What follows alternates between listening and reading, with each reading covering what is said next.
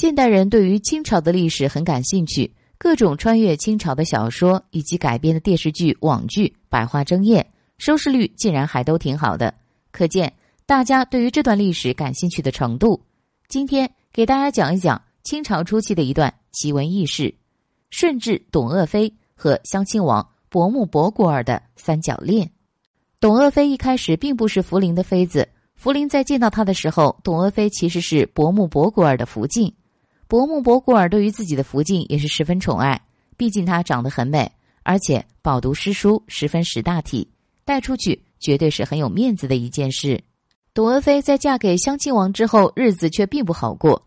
董鄂妃是典型的知识女性，在结婚后希望能够和丈夫有共同语言，在她幻想的婚姻生活里是可以和丈夫在一起谈论诗书，琴瑟和鸣的。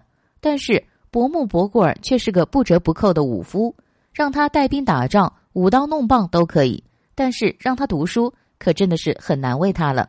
所以他们夫妻其实共同语言很少。董鄂妃不理解那些刀枪棍棒有什么好玩的，而伯木博古尔也不明白那些知乎者也也有啥好琢磨的，真是脑子有问题。但是他们二人又保持互不干涉的原则。婚姻生活的不幸福和身边没有可以倾诉的人，让董鄂妃更加苦闷。清朝初期，只要是先帝的儿子娶的福晋，都要轮流进宫伺候太后。轮到董鄂妃的时候，让福临一见钟情了。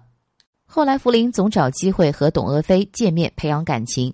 董鄂妃也很期待这个男子能和自己交流一下学问和见解。随着时间的流逝，这两人对彼此的感情也加深了，风言风语也都流传出来。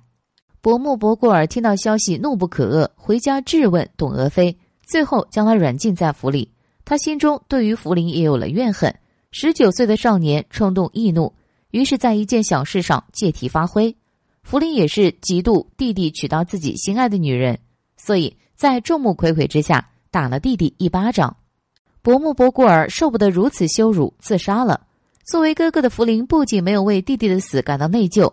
反而迫不及待的娶了弟弟的未亡人，这件事传出来，朝中大臣议论纷纷，对于董鄂妃很不友好，所以董鄂妃最后没几年就薨逝了，福临最后也出了家，这段禁忌之恋最后终于还是以悲剧收场。